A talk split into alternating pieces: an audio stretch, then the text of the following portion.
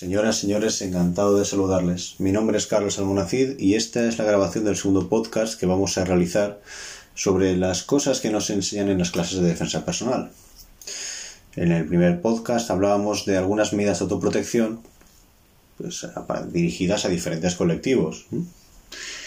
En este segundo podcast vamos a hablar de la técnica de defensa personal, de los factores tanto externos como internos y de ese trabajo individual de la técnica.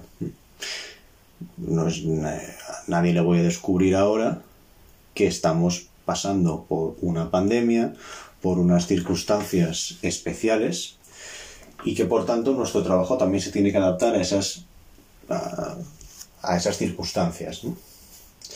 Lo que algunos, eh, pues algunos iluminados llaman la nueva normalidad. Bueno, si es nueva no es normalidad y si es normalidad no es nueva. Pero lo cierto es que es una nueva realidad y por tanto hay que adaptarnos a ella.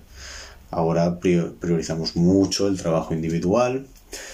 Ahora pues eh, intentamos siempre eh, pues, el uso de las mascarillas en las sesiones, el gel hidroalcohólico en las sesiones, que las parejas sean estables y animo a todos los compañeros de profesión a que, hagan esto. Porque desde luego que un nuevo encierro eh, sería más que letal para nuestro sector. Pero me van a permitir que antes de pasar a hablar de la técnica, haga un pequeño inciso sobre algo que comentaba con un colega el otro día, un colega de profesión, y que realmente es, hay que mencionarlo. Es simplemente un pequeño tirón de orejas a todos esos practicantes de artes marciales que durante el camino se han olvidado que hubo alguien, o varios, los que dedicándose en cuerpo y alma a estas personas decidieron transmitir sus conocimientos. Es decir, que yo podría haber quedado mejor o peor con mi entrenador, profesor, maestro, sensei, mestre, sifu o como lo quieran llamar.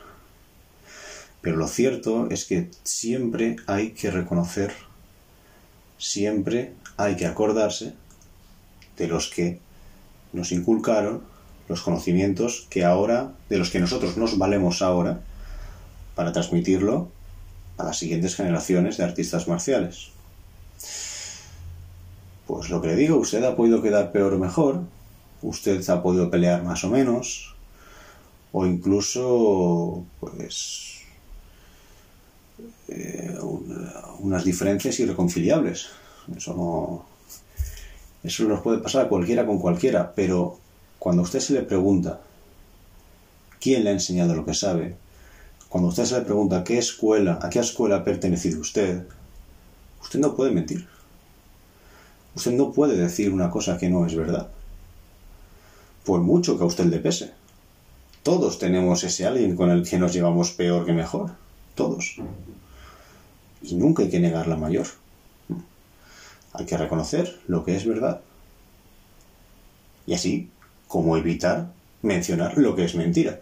Es decir, si usted tiene un profesor de 5 años que le ha entrenado durante 5 o 6 años, y luego tiene un profesor que le ha entrenado durante 2 o 3 meses, la misma disciplina, su entrenador es el primero.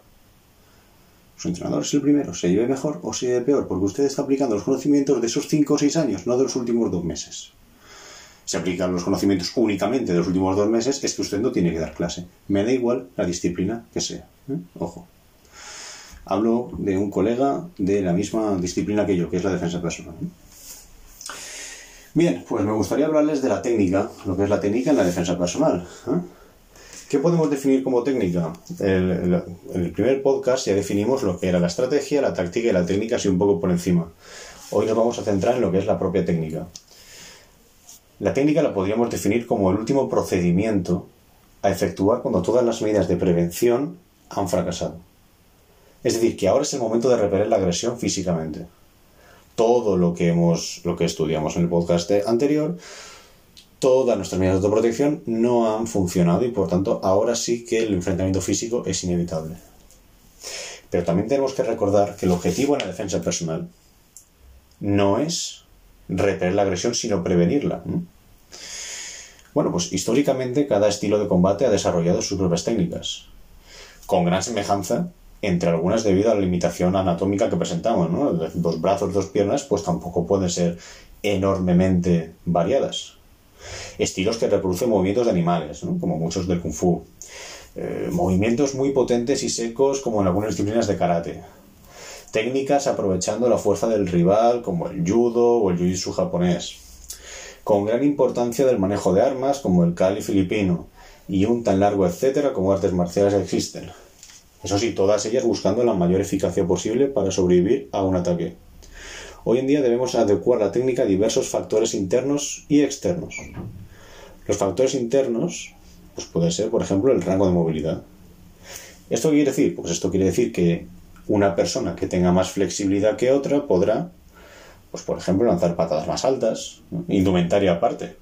Es decir, si usted lleva unos vaqueros, unos pantalones que no suben más de la cintura, pues por mucha flexibilidad que tenga usted, de ahí no va a pasar. O el riesgo de sufrir una luxación o torcedura es más improbable en una articulación fuerte y flexible que en otra mucho más rígida. Las patologías, pues toda patología hace que las técnicas, hace las técnicas que tengan que ver con esta patología se vean comprometidas. Bueno, las patologías pueden ser crónicas o temporales, pues lógicamente, si yo me he roto un brazo, pues no voy a pegar puñetazos con ese brazo de momento. Si yo tengo una cojera que se me hace crónica y se me hace permanente, pues posiblemente mi estabilidad se vea más comprometida. Fisionomía. En función también de la fisionomía es más fácil sentirse cómodo con unas técnicas respecto a otras. Es decir, alguien muy corpulento pues tendrá menos inconveniente en realizar, no lo sé, una proyección, por ejemplo, de cadera, que alguien mucho más liviano, el cual se verá más resuelto en series técnicas rápidas de golpeo. Es decir, pues alguien que pese 120 kilos y si es de músculo mucho mejor, es más fácil que proyecte a alguien de cualquier, cualquier tipo de proyección con alguien, porque seguramente el que tenga enfrente no sea más pesado que él que alguien con 60 kilos se ponga a, proyectar a alguien de 100 kilos. Pues eso realmente es muy complicado. Y es muy importante conocerse uno mismo, no solo psicológicamente, sino físicamente también, para poder desarrollar la técnica más eficiente en cada caso. Por supuesto, las las preferencias personales. Todo lo anterior sumado a esto da como resultado los factores internos respecto a la técnica. Lo que les acabo de decir, conocerse en este sentido es determinante. ¿Para qué? Pues para tener éxito ante una situación de peligro. Saber de lo que es capaz y de lo que no. De dónde me encuentro más a gusto respecto al repertorio técnico, tanto ofensivo como defensivo. Y cómo salir de momentos durante el combate de aquellas situaciones que nos generen más desventaja. Los factores externos los podemos resumir, en superficie y entorno. Es decir, bueno, los factores externos son los que no tienen que ver con nosotros, sino con, el, con las circunstancias que yo me voy a encontrar que no dependen de mí. Dentro de la superficie y entorno, o sea, esto quiere decir el medio y lo que existe alrededor, que escapa a nuestro control, lógicamente. Pues objetos como mesas, sillas, espacios reducidos, carreteras, eh, pendientes, agua, eh, más personas ajenas al conflicto. Eh, imaginemos que emprendemos una huida y investimos a alguien, nos quedamos al suelo, etcétera, etcétera.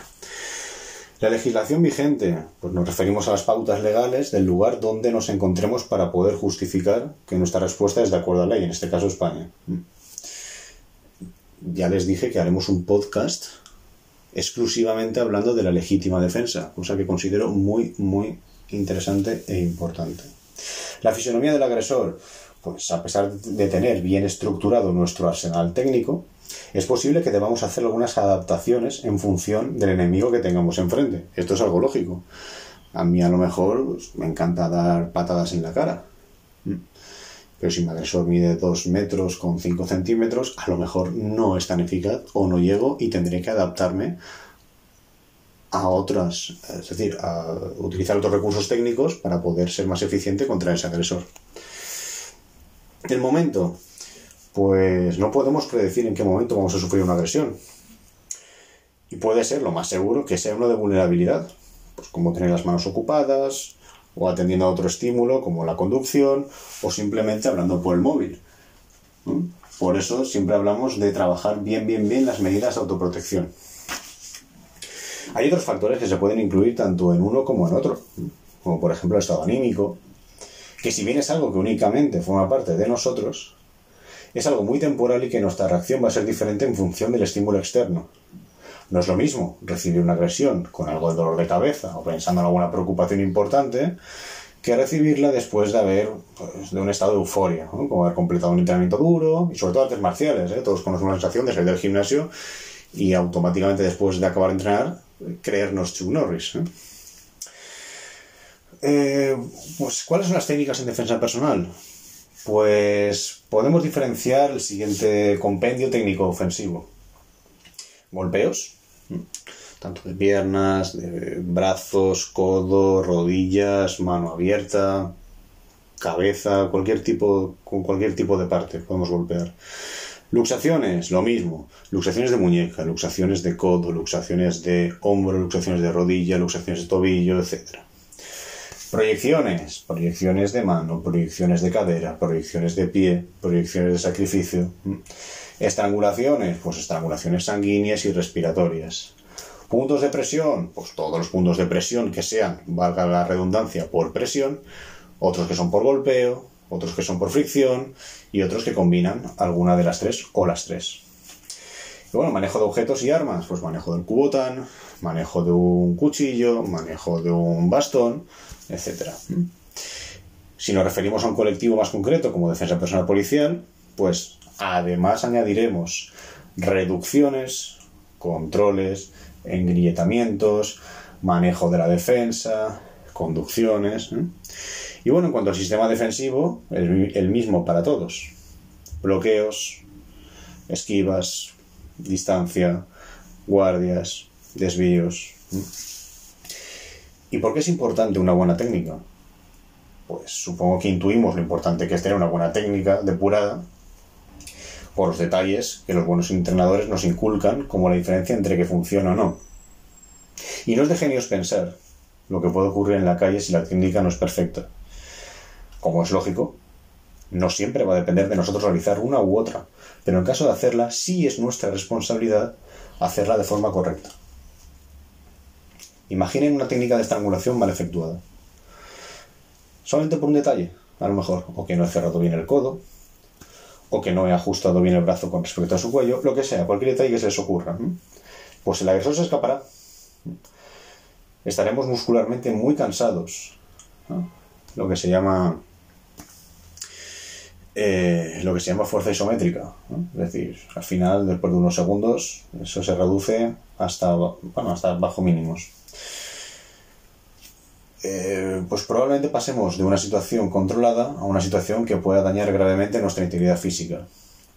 Lo mismo ocurre con una luxación mal ejecutada o un golpe con la mano abierta que impacta en un objetivo que apenas daña a nuestro enemigo. ¿no? Imagínense que voy a golpear con el nudillo eh, sobre el lóbulo occipital de la oreja y fallo y en vez de eso le doy eh, pues, por el maxilar. Pues el daño evidentemente no va a ser ni parecido. ¿Y cómo se obtiene una buena técnica? Yo siempre digo que lo simple y sencillo nunca lo es en una situación de peligro. Nuestro, nuestro sistema nervioso simpático está, y permítanme la expresión, por las nubes, fuera de nuestro control, actuando a lo mejor irracionalmente. Y lo que en una sesión de entrenamiento creemos dominar, yo he tenido muchos alumnos que me decían, bueno, y vamos a repetir esto otra vez. Y digo, sí, pero si es que ya lo domino. Digo, tú no dominas nada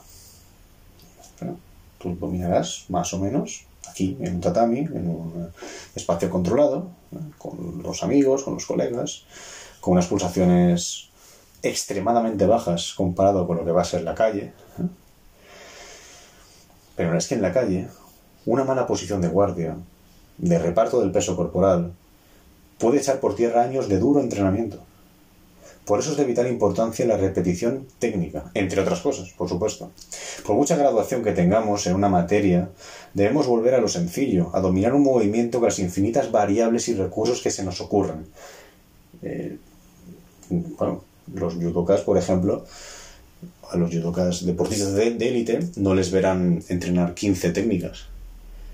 Ellos se especializan en dos técnicas, tres, y la repiten hasta la saciedad, por la derecha, por la izquierda, contras, recontras, preparación física específica para esas técnicas, etcétera, etcétera. Conocen todas, evidentemente que las conocen todas, pero cuanto más te especialices, mucho mejor. De la ley de Higgs podemos hablar también en otro podcast. O la ley de Pareto. Eh, sí que es verdad que, por desgracia, nuestra actividad no se rige por una reglamentación y estrategias deportivas, por lo que nuestro dominio técnico no puede limitarse a dos o tres técnicas, ¿eh? sino muchas más, porque todas las situaciones son impredecibles e inciertas. Eso es la verdad. Al igual que deportivamente, los judokas de los que acabo de hablar tienen que especializarse en esas dos técnicas, yo, aunque me especialice en pocas técnicas, como practicante de defensa personal, sí que he de dominar muchas más. Porque posiblemente las en las que yo me he especializado no las pueda aplicar en ese momento a una situación real. Por, circunstancias, externas, como ya hemos visto, no porque la técnica no funcione. Hay que recordar, hay que recordar, las clases aburridas donde el entrenador les manda ejecutar 100 veces una técnica que ya dominan, son las que seguramente le salve la vida. Eh, y en fin, pues, ¿qué les puedo decir más de la, de la técnica? Pues no mucho más. Se podemos desarrollar incluso libros enteros de cómo entrenar específicamente un tipo de técnica o una técnica en concreto. Pero a, grandes rasgos, que es lo que me interesa a mí en este podcast, es explicarle lo que representa la técnica dentro del, desde el punto de vista de lo que no se explica en las clases. ¿Y por qué ese entrenamiento, por qué es importante el entrenamiento individual en la defensa personal? Pues lo que les acabo de decir al principio del podcast. Estamos viendo una época excepcional en nuestro país y en el mundo entero a causa de este virus. Eh, pues la normalidad se ha adueñado de nuestra, de nuestra rutina y gestos y hábitos que antes ni nos imaginábamos. Es por ello que la adaptación de nuestro sector, al menos de forma temporal, ha de ser efectiva y práctica para nuestros alumnos, y sobre todo que ellos lo vean de forma atractiva. Decir que la defensa personal se puede entrenar sin contacto de forma permanente es mentir. Mentir de forma descarada y de forma directa. Mentir, en el mejor de los casos y en el peor de los casos, mentir y estafar. Mm. Pero decir que no se puede entrenar sin contacto de forma temporal también lo es. También es mentir. No en vano, numerosos estilos de combate y artes marciales llevan incorporados en sus programas un estudio de entrenamiento individual a fin de potenciar movimientos ya dominados y procurar corregir los, los defectos de aquellos que no lo están. Seguramente nos suena el término sombra, acuñado generalmente a deportes de combate como el boxeo, el kickboxing. Desde el alumno que empieza en su primer día hasta los campeones del mundo, todos entrenan sombra todos los días, considerándose una parte clave para la mejora de ciertas habilidades sobre el ring. En el caso de la defensa personal, adoptamos este principio para poder instruir a los alumnos en los recursos técnicos y tácticos del golpeo, pudiendo centrarnos en la técnica de forma analítica de cada uno. La importancia de dominar los desplazamientos es básico, por ejemplo, para conseguir mantener la vertical en una agresión en la calle quien no sepa repartir bien el peso corporal, pues evidentemente es más fácil que caiga. Y una pelea en el suelo en la calle no es una pelea en el suelo en un tatami. No me gustaría caer el suelo en la, calle. Y no cometer errores que puedan hacer que otro tipo de técnicas no se efectúen con éxito debido a no saber cargar este peso. Colocarse en paralelo, por ejemplo, cruzar los pies, son otros errores gravísimos que solamente se mitigan entrenando sombra todos los días. Si hablamos, por ejemplo, del sistema defensivo, este trabajo de sombra es ideal para acostumbrarnos a mantener la cabeza en movimiento constante, por ejemplo, dificultando así que el enemigo pueda apuntar y disparar, entre comillas, con facilidad.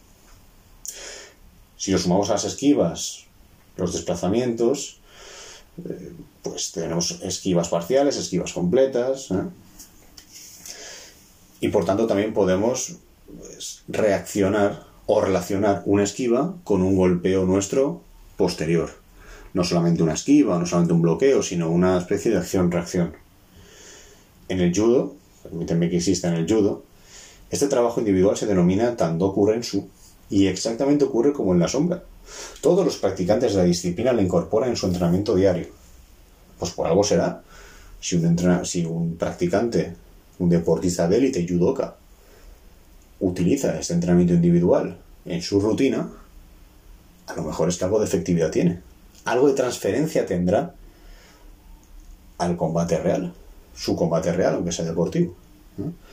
De hecho, y hay, estudios que hablan de un entrenamiento mental. Aquí ya también haremos referencia cuando hagamos podcasts más relacionados con, con psicología aplicada a defensa personal y demás. Eh, lo asocian a una práctica evidentemente no tan completa o no tan funcional como una práctica física, pero sí que está reportando grandes beneficios a los practicantes de diferentes, de diferentes deportes. Aplicado a la defensa personal, pues ¿qué podemos hacer? Pues nos podemos centrar en caídas ¿eh? necesarias para poder paliar el daño de caer al suelo en la calle o a la hora de que te empujen sobre una pared. Y entradas de técnica de proyección donde se pueden pulir bien los detalles técnicos. Esto es lo que cogemos de defensa personal del trabajo de judo. En el apartado del manejo de armas, varios estilos, pues como el Kali, que del que ya les he hablado, ya lo he mencionado antes, incluyen un gran repertorio individual tanto con el bastón, doble bastón, cuchillo, carambit, etc. Realizando figuras, eh, realizando figuras que luego sí que tienen su transferencia a la defensa personal, sí que tiene esa transferencia. ¿Mm? Eh, bueno, pues hay gente que aún nos, nos, dice que ese trabajo individual no se debería, pues, no se debería realizar porque nos quita tiempo de trabajo, tiempo de estudio. Yo soy un ferviente defensor de la variedad técnica y valga la redundancia, a la hora de enseñar técnicas. Variedad de, métodos. De todo se saca algo. De todo se saca algo. Aunque uno tiene, tenga su propio, su propio camino, su propia línea de trabajo, que todo el mundo debería tener su propia línea de trabajo, no podemos cerrarnos a, al ABC nuestro que nos han enseñado nuestros maestros. No, no. Tenemos que, y más ahora, más ahora que tenemos tecnología de sobra para saber cómo entrena esta persona, esta persona, y siempre desde el conocimiento coger lo que más nos interese para la mejora práctica y efectiva de nuestros alumnos. ¿eh? Pero discúlpenme que no les había comentado qué podemos extraer de sistemas como el CARI a la defensa personal del, del trabajo individual. Pues mire, para empezar, la de pericia con nuestros objetos, con el bastón, con el cuchillo, con lo que sea. Eh, yo no enseño a mis alumnos a manejar un cuchillo para que vayan a apuñalar a nadie. No. Yo enseño a mis alumnos a manejar un cuchillo porque de esa manera también van a conocer cuáles son los ángulos posibles con los que nos pueden atacar con ese arma. Esperemos que nunca tengan que defenderse de un cuchillo con un cuchillo contra alguien. Pero si llegado el caso, es mejor saber manejarlo que no saber hacerlo el trabajo de coordinación y de flexibilización de algunas articulaciones como las muñecas. Es decir, una persona que nunca ha cogido un bastón o un cuchillo se ven los movimientos muy rígidos, nada fluidos, como el que nunca ha hecho sombra. Sin embargo, de esta forma flexibilizamos y nos acostumbramos a, que la muñeca eh, pueda trabajar de forma más fluida los diferentes ángulos y también sea mucho más difícil bloquear nuestros ataques. Y un pequeño inciso hablando de la preparación física a la hora de mejorar la técnica. También haremos un podcast solo sobre la preparación física en la defensa personal. Pero en este caso solamente cuatro líneas. La, la preparación física la aprovechamos para incrementar las capacidades y cualidades de cara a un conflicto real, las capacidades físicas además de la mejora de la composición corporal y funcionalidad derivada del propio ejercicio físico. Aprovechamos para incluir ejercicios que eleven considerablemente las pulsaciones y, salvando las distancias, poder acercarnos a esa sensación de fatiga y descontrol a la que responde una agresión real, siempre salvando las distancias porque quien por desgracia hemos tenido algún enfrentamiento, una situación real, sabemos que no es, no es parecido pero menos parecido es entrenar siempre a 60 o 70 pulsaciones por minuto. En fin, no podemos entender, para acabar, no podemos entender la defensa personal efectiva sin contacto. Pero debemos ver estas semanas y algunos meses que nos quedan como una oportunidad para entrenar desde otra perspectiva y sentar las bases de un buen aprendizaje para los novatos y de perfeccionamiento técnico para los más veteranos. Es en los detalles donde diferenciamos recibir un par de cortes superficiales, imagínense por un cuchillo, o estar peleando por nuestra vida en un quirófano. Son detalles, como les he explicado antes con la estrangulación. Estos detalles pasan por interiorizar cosas a priori tan simples como saber desplazarnos, conocer los ángulos de ataque, tener una buena condición física, saber golpear sin fallos técnicos y un larguísimo etcétera que no debemos perder de vista y recuerdo lo que ya he comentado antes. Otra vez más. Todos los atletas y practicantes serios de cualquier deporte y máxime de artes marciales y deportes de combate dedican una buena parte de su rutina al entrenamiento individual y quédense con eso. Quédense con eso. Yo no soy más listo que nadie. Más tonto posiblemente sí. Pero viendo lo que hacen los demás y viendo que funciona, pues sí que sería de tontos no aprovecharnos de los conocimientos que tienen los grandes entrenadores y los grandes preparadores físicos. Hasta aquí el segundo podcast.